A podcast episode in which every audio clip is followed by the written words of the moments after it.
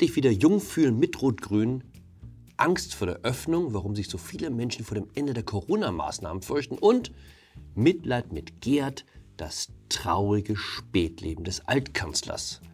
Hallo und herzlich willkommen zu einer neuen Folge von 9 Minuten Netto. Mein Name ist Jan Fleischau, ich bin Kolumnist beim Fokus und wir schauen hier gemeinsam auf die Lage in Deutschland.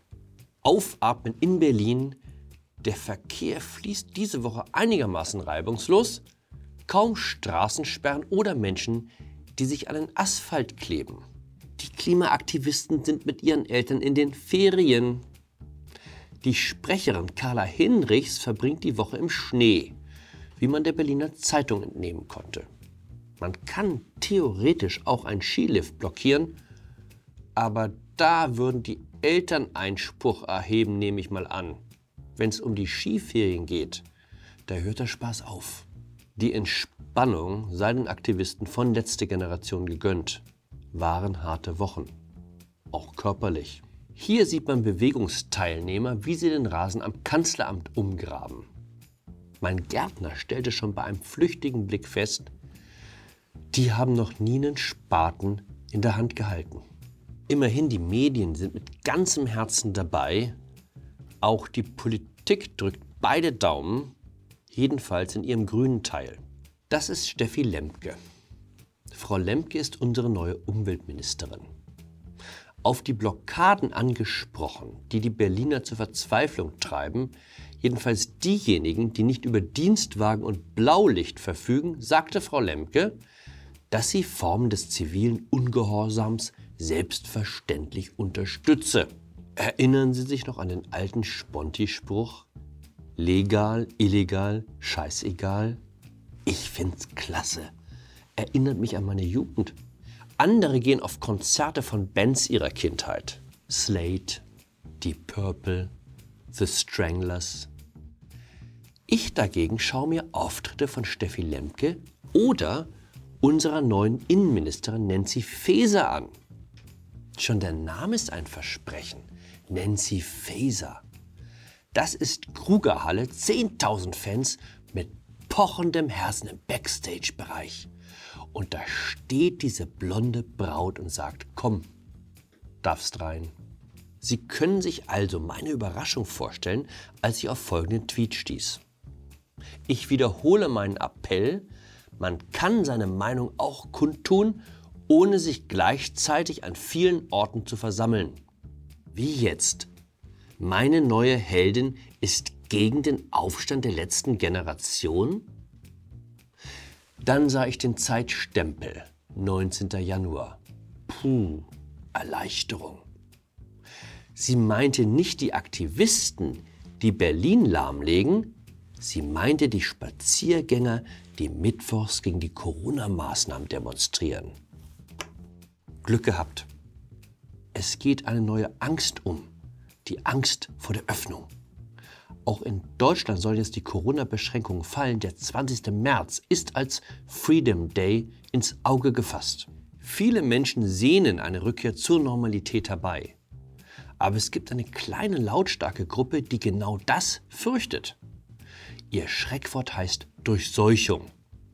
Gemeint ist eine vermeintliche Strategie der Regierung, Minderjährige systematisch dem Virus auszusetzen, damit irgendwann alle infiziert sind und man zur Tagesordnung übergehen kann.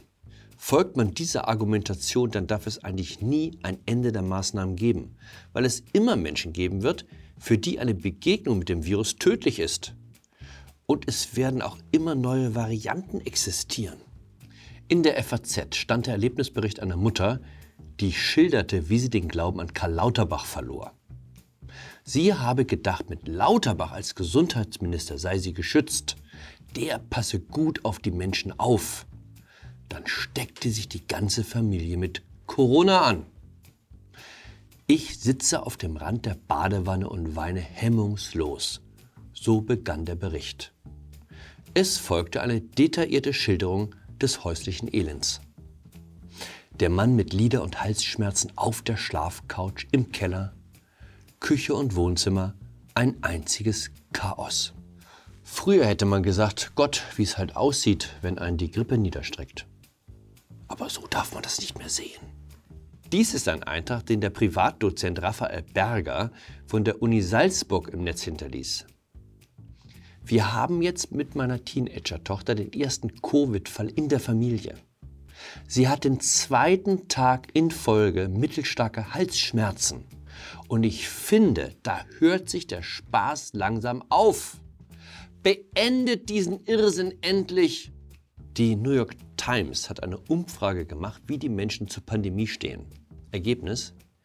Die Virusangst verhält sich umgekehrt zum Ansteckungsrisiko. Vielleicht ist die Angst vor dem Virus eine Frage der Bildung. Wer mehr liest, der liest auch mehr, wovor er sich fürchten kann. Alle prügeln auf den armen Gerd ein. Als Kreml-Sprecher verhöhnt ihn der Spiegel. In der SPD überlegen sie, wie sie klar machen können, dass sie mit ihm nichts mehr zu tun haben. Die ersten Politiker fordern schon, ihm das Büro und die Leibwächter wegzunehmen, die ihm als Bundeskanzler bis zum Lebensende zustehen. Bevor auch Sie in den Chor der Kritiker einstimmen, stellen Sie sich vor, Sie wären Kanzler der drittgrößten Industrienation der Welt gewesen. Sie hätten Deutschland erfolgreich durch schwierige Jahre geführt. Der Wohlstand, den dieses Land seit 16 Jahren genießt, geht unter anderem auf Ihren Mut zurück, auch unpopuläre Reformen einzuleiten. Und dann müssen Sie tagsüber Blumenzweige zusammenstecken, weil Ihre Frau das wünscht. Work hard, play hard, hat ein Witzbold über dieses Bild geschrieben. Play hard? Wenn ich die häusliche Situation richtig deute, kommt Schröder über Origami nicht mehr hinaus. Kein Wunder, dass er sich an der einzigen stabilen Beziehung festklammert, die ihm geblieben ist. Heißt es nicht immer, nichts sei so wichtig im Alter wie Freunde und Familie? Dazu kommt, es ist Ehe Nummer 5 oder was 6 Jedenfalls gehört Gerhard Schröder noch zu einer Generation von Männern, die jeder Frau die Ehe antrugen, für die sie entflammten. Ich habe mich einmal scheiden lassen. Nichts in meinem Leben hat mich finanziell so ruiniert. Alles war weg. Das Haus, das Auto, das Boot. Es war so, als ob eine britische Fliegerbombe direkt über meinem Penthouse explodiert wäre. Schröder hat vier Scheidungen hinter sich. Mit seiner letzten Ex-Frau streitet er gerade in Hannover über die Nutzungsrechte für das Haus, in dem er wohnt. Bei dem Lebenswandel reicht ein Aufsichtsratmandat bei Gazprom nicht.